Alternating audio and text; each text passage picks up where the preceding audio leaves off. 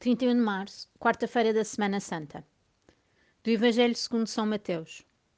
Naquele tempo, um dos doze, chamado Judas Cariotes, foi ter com os príncipes dos sacerdotes e disse-lhes: Que estáis dispostos a dar-me para vos entregar Jesus? Eles garantiram-lhe 30 moedas de prata. E a partir de então, Judas procurava uma oportunidade para o entregar. No primeiro dia dos ázimos, os discípulos foram ter com Jesus e perguntaram-lhe: Onde queres que façamos os preparativos para comer a Páscoa? Ele respondeu: Ide à cidade, à casa de tal pessoa, e diz-lhe: O mestre manda dizer: O meu tempo está próximo.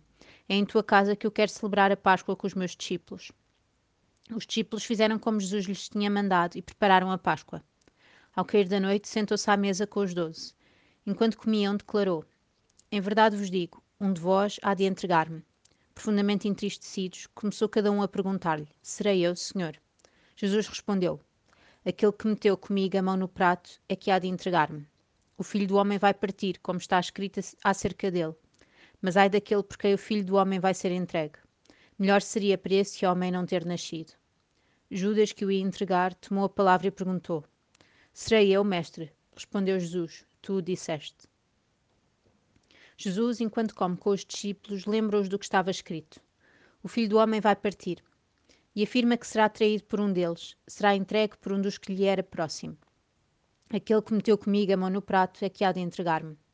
Mostrando que quem o entrega à morte não é alguém de fora, mas um daqueles com quem tem uma verdadeira relação de amor e comunhão. O Filho renuncia à condição divina e por amor se torna um de nós. E em resposta a esse amor, os homens tiram-lhe a vida, trocando-a por poder, prazer e posse. Será a minha relação com Jesus suficiente para não me deixar levar pelo mais feio que há no homem, a ganância, o poderzinho e o prazer desmedido? Por quantas moedas tenho eu vendido Jesus?